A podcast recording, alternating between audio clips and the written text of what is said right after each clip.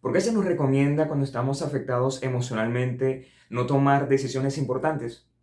Y es que para nadie es un secreto que cuando nuestras emociones no están del todo bien, podemos tener dificultad para concentrarnos, ser objetivos y tomar decisiones acertadas. Y como leí recientemente, si tu corazón es un volcán, ¿cómo pretendes entonces que de él broten flores? Y es que cuando las emociones están a flor de piel, pueden convertirse en un fuego que consume o también en una especie de volcán en erupción que destruye todo a su paso. Yo quiero hablarte de esa parte de las emociones, esa parte emocional del tema del amor. Estamos en la serie El reto de amar. Yo quiero hablarte de esa parte importante de lo que es el amor en, el, en torno al tema de las emociones. Y es que muchas veces las emociones suelen desbordarse de manera descontrolada y se salen de nuestro control.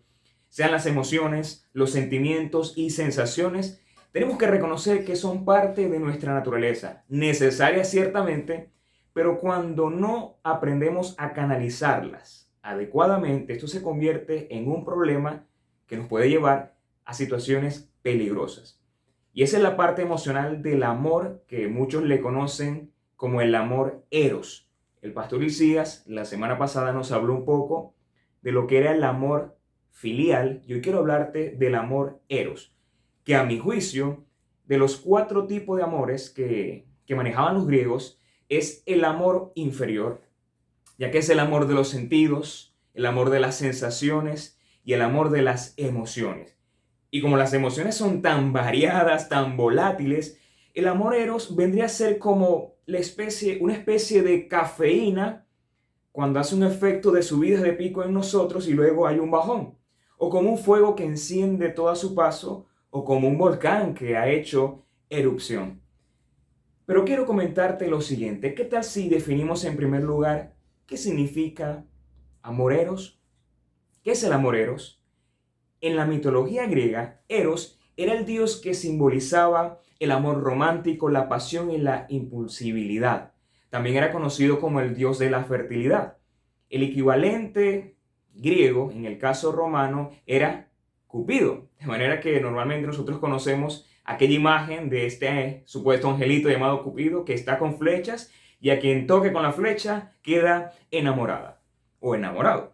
Eros representa el enamoramiento, el amor pasional y erótico.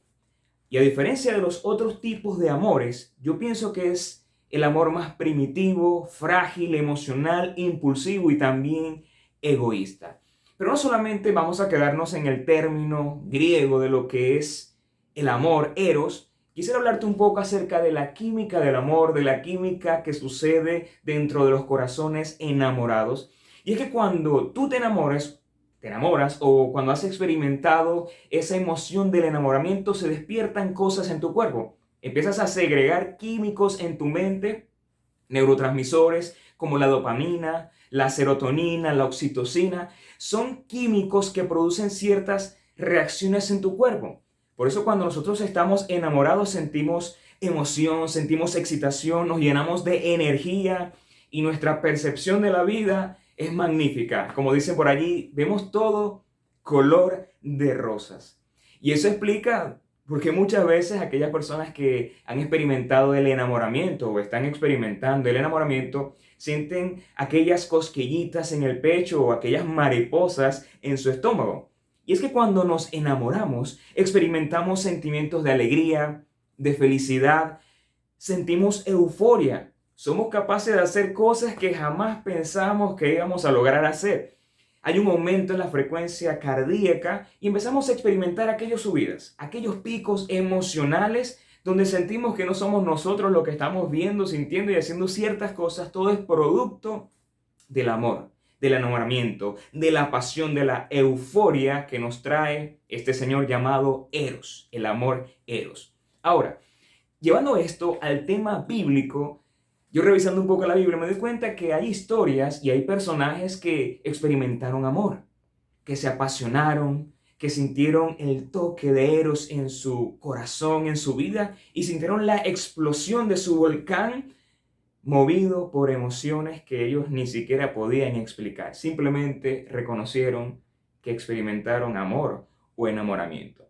Por ejemplo, pudiéramos pensar por un momento la historia de Jacob cuando conoció a su esposa Raquel. La Biblia narra que cuando él vio por primera vez a Raquel, él se enamoró. Muchos le llaman a esto amor a primera vista, pero en, una de las versiones de la Biblia dice que él cuando vio a Raquel se, no dice que se enamoró, dice que él amó. Y muchos dirán, pero ¿cómo puede amar a una persona de un momento a otro? Eso era Eros actuando, porque la Biblia enseña que esta mujer llamada Raquel era una mujer hermosa, de buen parecer, y era lógico que en ese momento, al verla, se activó Eros en la vida de este hombre llamado Jacob.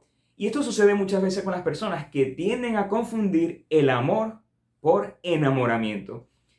Y vemos acá no solamente la historia de, de Jacob, hay muchas historias de hombres y mujeres de la Biblia que experimentaron el fuego del amor.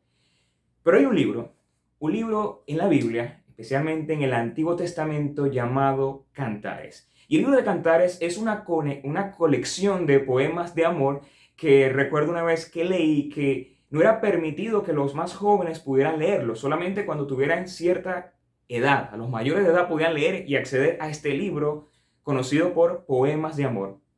Y este libro interesante llamado Cantar de los Cantares habla la historia o narra el desarrollo del amor entre un hombre y una mujer que se van conociendo, van progresando en el proceso de amor hasta que ese amor se consolide y se funde maravillosamente. Y para los hebreos, el amor tenía tres etapas, y quiero mencionártelas rápidamente. Era la etapa Raya, Javá y Dod. La primera etapa, Raya, era muy parecida al amor filial de los griegos. Era un amor de amistad, de conocimiento, de lealtad, donde en este caso estas dos parejas que narra Cantar de los Cantares se conocen, se hacen amigos, establecen una buena relación de amistad, empiezan a conocerse más, empiezan a profundizar en sus relaciones, pero luego este amor pasa a Javá, que es aquel amor cuando tu mente y tu corazón están conectados con esa persona, donde hay una melodía, donde hay un acorde, una armonía entre tú y esa persona especial. Pero luego este amor pasa a una tercera etapa que es el amor dodo, que viene a ser ya la parte física, la parte sexual en una relación, la intimidad de unos esposos que acaban de contraer matrimonio. Y me gusta mucho la forma en cómo Cantar de los Cantares presenta esta relación de esta pareja que es un proceso paulatinamente que se va desarrollando hasta que ellos se funden en un solo ser apasionadamente.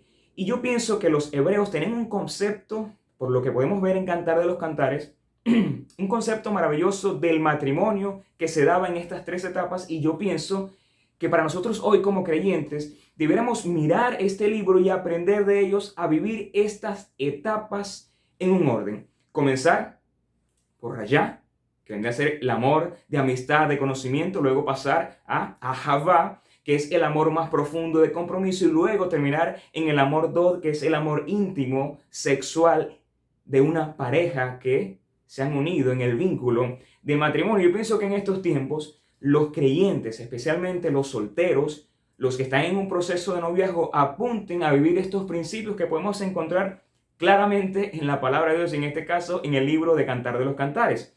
Pero no solamente vemos la historia de hombres y mujeres de Dios que se enamoraron, que fueron apasionados, o el libro de los cantares que nos enseña y nos da una perspectiva maravillosa del amor en estos tres aspectos, también encontramos en la Biblia ejemplos negativos, ejemplos distorsionados de cuando eh, ese amor eros, ese amor erótico, pasional, se maneja de manera equivocada.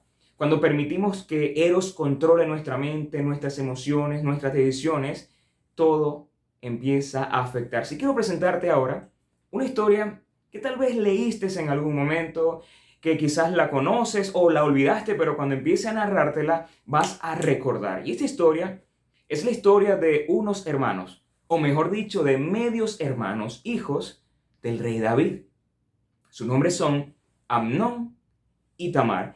Y esta historia podemos encontrarla en segundo de Samuel, capítulo 13. Y quisiera que Puedes buscar tu Biblia, puedes revisar en tu teléfono y acompañarme a esta lectura. Vamos a leer algunos versículos, van a haber algunos versículos que voy a tratar de resumirlos para aprovechar el tiempo, pero vamos a comenzar a leerlo. Dice 2 Samuel capítulo 13, versículo 1.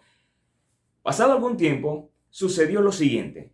Absalón, hijo de David, tenía una hermana muy bella que se llamaba Tamar. Y Amnón, otro hijo de David, se enamoró de ella. Pero como Tamar era virgen, Amnón se enfermó de angustia al pensar que le sería muy difícil llevar a cabo sus intenciones con su hermana. Vemos acá en esta historia que dos medios hermanos, uno de ellos llamado Amnón, se enamora de su hermana, o mejor dicho, medio hermana Tamar. Él empieza a experimentar una especie de atracción, de enamoramiento, y aquí vemos claramente que no había ni, ni Rayá ni Ahabá, había simplemente Eros, una obsesión que produjo en su corazón angustia.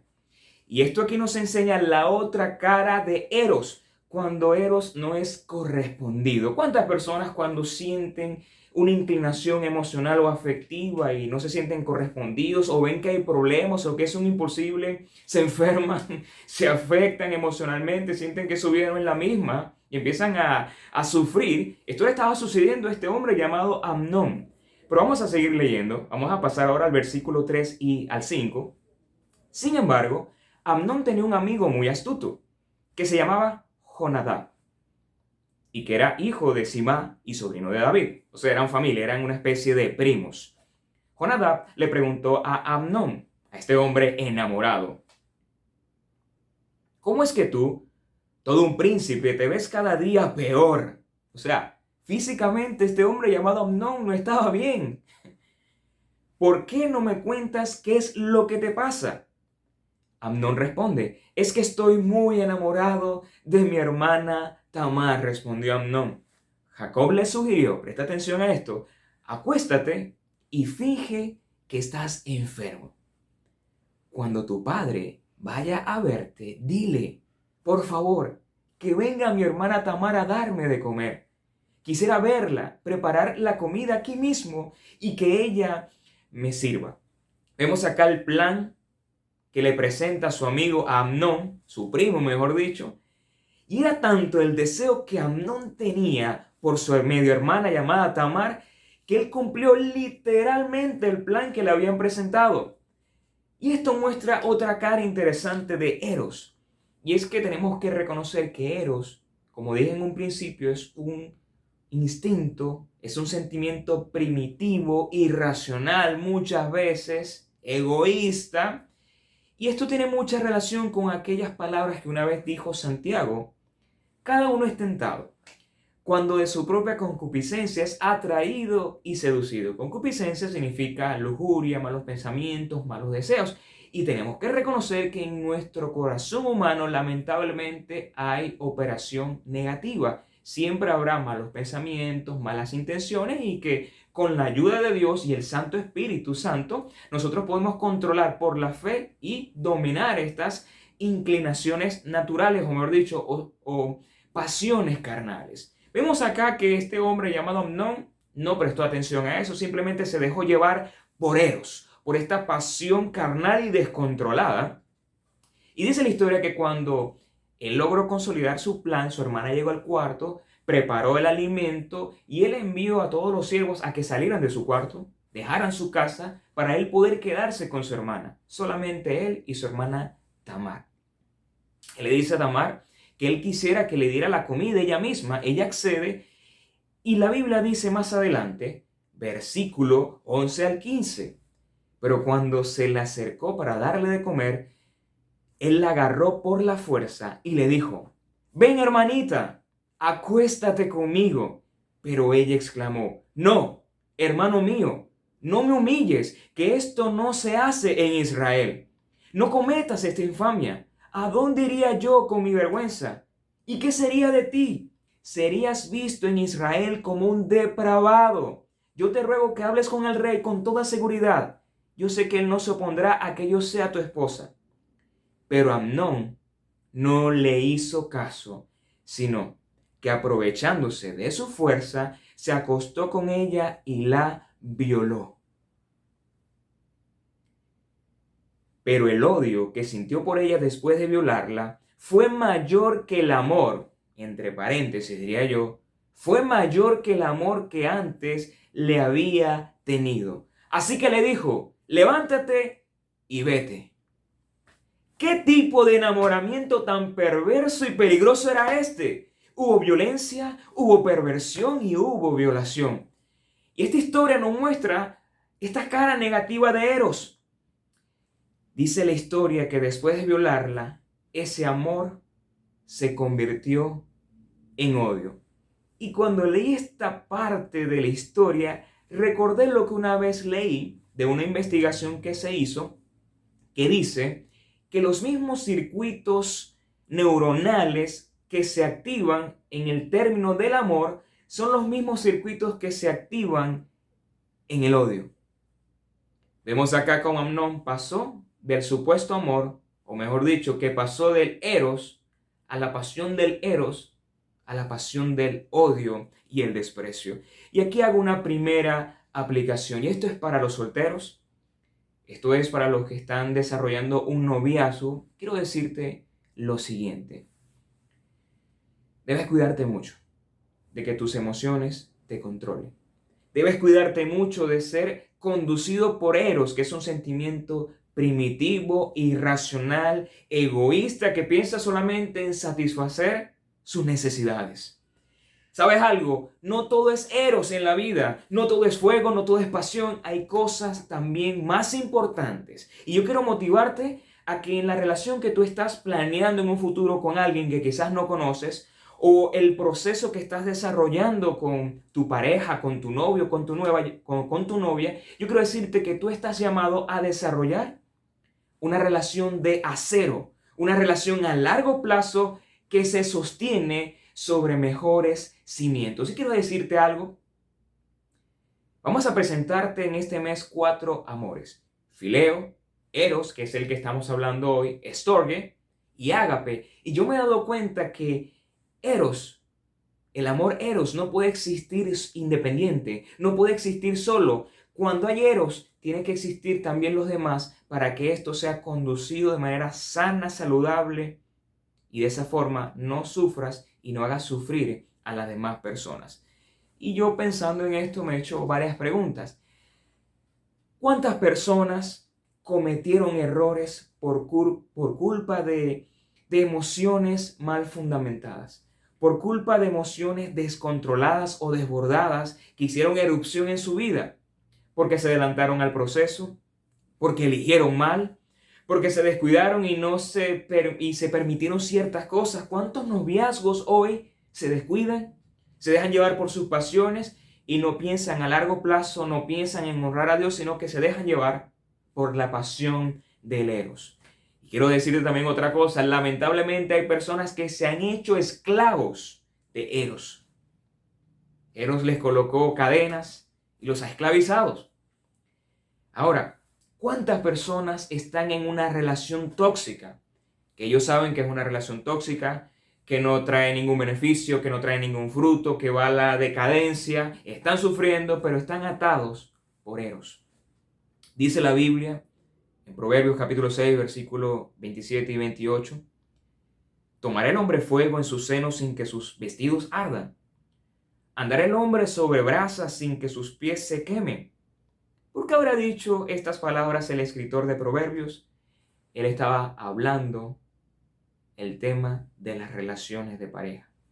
Estaba hablando del peligro de tomar malas decisiones. Estaba alertando a los lectores a tener cuidado con sus pasiones, porque si juegas con fuego, posiblemente te puedes quemar. O mejor dicho, te vas a quemar en algún momento. Por eso dice él, andará el hombre sobre brasas sin que sus pies se quemen. En el caso del matrimonio, que esto es distinto a las relaciones de noviazgo, a la soltería, yo puedo entender que Eros no podemos sacarlo de nuestra vida porque nuestra configuración humana tiene que haber eros, tiene que haber pasión, tiene que haber enamoramiento, tiene que haber un componente sexual. Eso es lógico, pero en el tiempo de Dios, en el tiempo establecido por Dios para nuestras vidas. Y en el caso del matrimonio, nosotros los que estamos casados debemos tratar de mantener esa llama del eros encendida, en santidad por supuesto, y esta debe estar dedicada. ¿A qué? A recrear tu matrimonio. Yo me he dado cuenta que el único terreno donde puede y debe florecer el eros es en el contexto matrimonial. Y el escritor de Proverbios dice lo siguiente, con referencia al matrimonio. Bebe el agua de tu propio pozo, el agua que fluye de tu propio manantial. Habrán de derramarse tus fuentes por las calles y tus corrientes de agua por las plazas públicas. Son tuyas, solamente tuyas, y no para que las compartas con los extraños. Luego dice, bendita sea tu fuente, goza con la esposa de tu juventud goza con la esposa de tu juventud. En el caso del matrimonio, ¿qué nos quiere enseñar el escritor de Proverbios, el sabio Salomón? Dedícate a tu matrimonio, dedícate a tu esposa. En el caso de la soltería, reserva esa fuente para el matrimonio, no la derrames por las calles como algo que careciera de valor. En el caso del matrimonio, dedica tu fuente, dedica tu vitalidad, dedica tu pasión y amor a recrear tu matrimonio. Ese es el plan de Dios para tu vida. Esto se aplica a las relaciones de noviazgo, hacer las cosas en el orden de Dios, pero también se aplica especialmente a las relaciones de matrimonio. Y en este mes, que es el mes del amor y la amistad, y hoy domingo, que se está celebrando el Día de los Enamorados, creo que es importante recordarte que el amor no es solamente eros hay muchas cosas mayores y más profundas que necesitas desarrollar y cultivar en tu vida para tener una relación saludable a la manera de Dios. Y el plan de Dios es que tú ni yo nos conformemos, sino que busquemos algo más sublime, algo más profundo y descubrir lo que Dios quiere para las relaciones. Y en este caso, relaciones de amor, relaciones matrimoniales, relaciones con miras al matrimonio. Otro detalle interesante esto, sinceramente, se lo quiero decir, yo no lo había notado.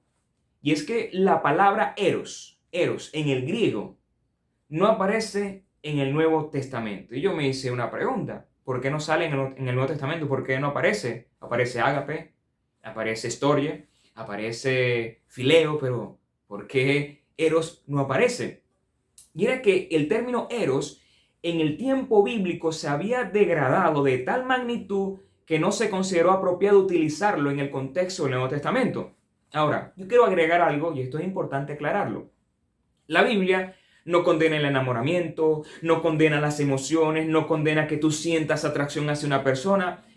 La Biblia no condena eso. Lo que la Biblia sí señala, alerta y condena es que tenemos que tener mucho cuidado en dejar que las emociones y las pasiones nos hagan tomar malas decisiones fuera del tiempo de Dios y fuera del contexto del matrimonio. Hay un consejo que yo quiero presentarte hoy, que mejor dicho, son consejos de Dios a través de su palabra, a través de su sabio consejo. Y son varios consejos que quiero dejarte a ti hoy. Y con esto voy aterrizando. ¿Qué quiere Dios de ti hoy? en este día, a ti que tienes un corazón apasionado, que quizás estás enamorado, que estás en un proceso de relación, de noviazgo, estás planificando algo, yo quiero pedirte, y creo que es la petición de Dios que aparece siempre una y otra vez resonando en la Biblia, cuida tu corazón. Tu corazón es el mayor regalo que Dios te ha dado.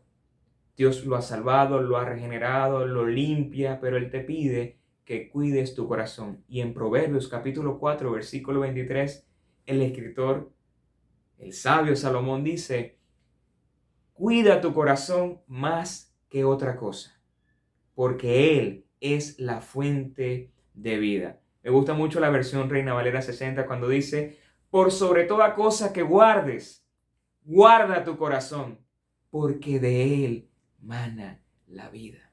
Cuida tu corazón. Cuida tus relaciones, cuida tu vida. Tú eres un hijo de Dios y la persona que está a tu lado posiblemente también sea una hija de Dios. Lo segundo que quiero decirte es que aprendas con la ayuda de Dios a canalizar ese fuego, a canalizar a Eros en tu vida. Dice 2 Timoteo, pero Dios no nos ha dado un espíritu de timidez, sino de poder, de amor, de amor y dominio propio. Tercer consejo, toma en cuenta que en su momento Dios pedirá cuentas de tu vida, de tus decisiones, de lo que hiciste, cómo lo hiciste y lo que dejaste de hacer. Y Eclesiastés, capítulo 11, versículo 9, dice lo siguiente. Alégrate joven. Vemos acá entonces que el sabio Salmón está reconociendo que como jóvenes necesitamos alegrarnos, disfrutar de la vida, de los placeres de la juventud. Y yo sé que al decir estas palabras tengo que tener mucho cuidado para no ser malinterpretado, pero el texto dice, alégrate joven en tu juventud. Deja que tu corazón disfrute de la adolescencia, de la juventud, de esa primera edad. Sigue los impulsos de tu corazón, responde al estímulo de tus ojos, pero toma en cuenta que Dios te juzgará por todo esto. Llegará un momento donde nosotros tendremos que darle cuenta a Dios y yo le pido a Dios que cuando te encuentres con Él, Dios se sienta complacido de la vida que has vivido, del control que has tenido de tus emociones y que has hecho las cosas siempre de manera correcta con la intención de honrar a Dios. Cuarto consejo, mantén distancia del peligro. Siempre cuando pienso en esta idea recuerdo la historia de José, cuando se encontró en una situación difícil donde una mujer le propuso algo indecente, algo incorrecto, que era acostarse con ella, José no discutió, no la convenció, no resistió, él simplemente huyó. Y la Biblia enseña que hay cosas que nosotros tenemos que enfrentar, hay cosas que debemos reprender, pero hay asuntos en la vida donde Dios nos enseña y nos dice una sola cosa, huye, huye, huye del peligro. Segunda Timoteo capítulo 2 versículo 22 dice, huye de todo lo que estimule las pasiones juveniles. Huye de todo lo que estimule las pasiones juveniles. En cambio, sigue la vida recta. Nos, nos dice que debemos subirle, pero ahora nos presenta lo que debemos procurar. En cambio, sigue la vida recta, la fidelidad, el amor. Ahí yo me supongo que está hablando del amor fileo o el amor ágape y la paz. Disfruta del compañerismo de los que invocan al Señor con un corazón puro. Ahí prácticamente este texto me está dando el mecanismo para poder regular y controlar el eros en nuestras vidas. Huye y controla con estos principios, vida recta, fidelidad, amor y paz. Disfrutando el compañerismo con personas que igual que tú invocan al Señor con un corazón puro. Disfruta el enamoramiento, disfruta el noviazgo, disfruta tus relaciones en el orden establecido de la palabra de Dios. Ese es el deseo de Dios, ese es mi deseo y es mi recomendación para ti hoy, en este día especial. Quinto consejo, y este es mi último consejo, todo lo que hagas en torno a las relaciones, planifícalo en torno al contexto, o mejor dicho, planifica el éxito matrimonial. Planifica tu vida, apunta arriba, apunta alto, no mirando al piso, apunta mirando al cielo. ¿Recuerdas que te dije que en el libro de Eclesiastés, mejor dicho, perdóname, en el libro de Cantar de los Cantares, hay una secuencia natural del amor? Hayá, Jabad y Dod. La amistad, la madurez y la intimidad. Yo creo que ese debe ser el principio nuestro, tu principio de vida. Conocer esa persona, profundizar en una relación profunda de amistad y lealtad con miras al matrimonio y en el contexto matrimonial puedas disfrutar de la bendición de la intimidad que en este caso el libro de los cantares nos enseña. Y con referencia a esto, el escritor de Hebreos dice algo que pienso que debería ser el emblema siempre puesto en el corazón de los casados pero debe ser el emblema que los solteros deberían perseguir y tenerlo siempre en su mente y en corazón como un principio de vida para garantizar sus relaciones matrimoniales. Dice el escritor de Hebreos, tengan todos en alta estima el matrimonio y la fidelidad conyugal, porque Dios juzgará a los adúlteros y a todos los que cometen inmoralidades sexuales. Uno normalmente cuando ve este texto se enfoca en la última parte, pero yo quiero enfocarme en la primera. Tengan todos en alta estima el matrimonio. Algo que he visto yo en estos tiempos, sobre todo en esta era posmoderna, es que las personas le huyen al compromiso, le huyen a las relaciones, le huyen al matrimonio, no hay relaciones estables, relaciones que van y se acaban, comienzan y terminan al poco tiempo, cambian, cambian, renuevan. Estamos en la era de, del refrescamiento, de cambiar las cosas, algo me gusta, me aburro, me cambio, pero la Biblia nos dice que hay algo más sublime y mayor en las relaciones y es cuando tú consolidas tu corazón junto a otros en el matrimonio. Dice, tengan todos en alta estima el matrimonio. Y tú como creyente, como esposo, como esposa, como alguien que anda en proyecto matrimonial, tienes que honrar con tu vida el matrimonio honroso que encontramos en la Biblia, en el consejo de Dios. Y para, para ir cerrando, quiero decirte lo siguiente. Dios quiere de ti equilibrio, pero que vivas a la manera que Él planificó para ti. Y quiero presentarte un video interesante que encontré en una charla en YouTube. Un video interesante, de verdad me impactó y creo que habla de una propuesta que nosotros debemos hacer a esa persona especial. Y en, en tu caso, que quizás estás enamorado, que estás a punto de iniciar una relación de noviazgo, que estás en el proceso del noviazgo, estás a punto de casarte, este video creo que tiene mucho que ver contigo y te puede ayudar aclarar y a definir una perspectiva saludable de lo que es el verdadero amor. Espero que puedas disfrutarlo. Quiero hacer el amor contigo. Llevarte a ese lugar que tanto te gusta. Apagar el teléfono y estar solos tú y yo. Susurrarte al oído y besarte toda la noche. No imaginas cuánto me gustas. Me gusta tu sonrisa. Tu forma de vestir. Me quedo sin, sin palabras cada vez que te veo. Me gusta cómo tratas a la gente. Me haces reír. Eres simpático. Eres inteligente. Me gusta cómo piensas. Me vuelves loco. Sabes lo que quieres en la vida. Quiero hacer el amor contigo. Pero antes, quiero que tengamos una canción favorita. Hablar juntos miles de kilómetros. Ir al cine contigo. Y conseguir que bailes conmigo. Quiero hacer el amor contigo. Pero antes quiero conocerte mejor. Saber qué es lo que te apasiona. Conocer tus preocupaciones. Y saber con qué sueñas. Quiero hacer el amor contigo. Pero antes, necesito que me prometas que seré la única. Que nunca te cansarás de mí. Y que siempre estarás a mi lado. Quiero hacer el amor contigo. Pero antes, quiero que me muestres mil veces que me quieres. Sentirme segura en tus brazos y ver a nuestros futuros hijos en tus ojos. Necesito saber que me cuidarás cuando esté enfermo. Y que lucharás cada día por hacerme feliz. Quiero hacer el amor contigo. Quiero mi vida con la tuya. Quiero tu vida con la mía. Quiero hacer el amor contigo. Solo contigo. Quiero que todos lo sepan.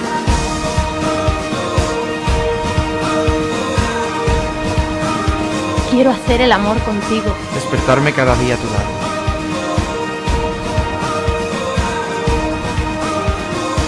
Solo contigo. Siempre contigo.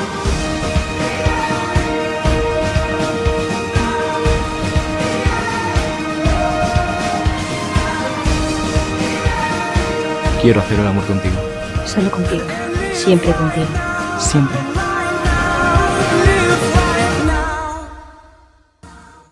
Muchas personas están celebrando el Día del Amor y la Amistad.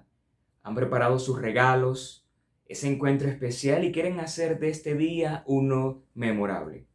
Sin embargo, yo quiero decirte, Dios quiere que experimentes y construyas en tu vida un amor poderoso, sublime, sano, a prueba de tormentas, que no dependan solamente de una pasión o una pasión desordenada que esclaviza. Un amor memorable es uno que va más allá de la emoción y se funde en el compromiso serio y a largo plazo, hasta que la muerte los separe. Dios quiere hacer de ti, ¿sabes qué? Un verdadero amante que ama con amor sano, puro y respetuoso. Eso es amar.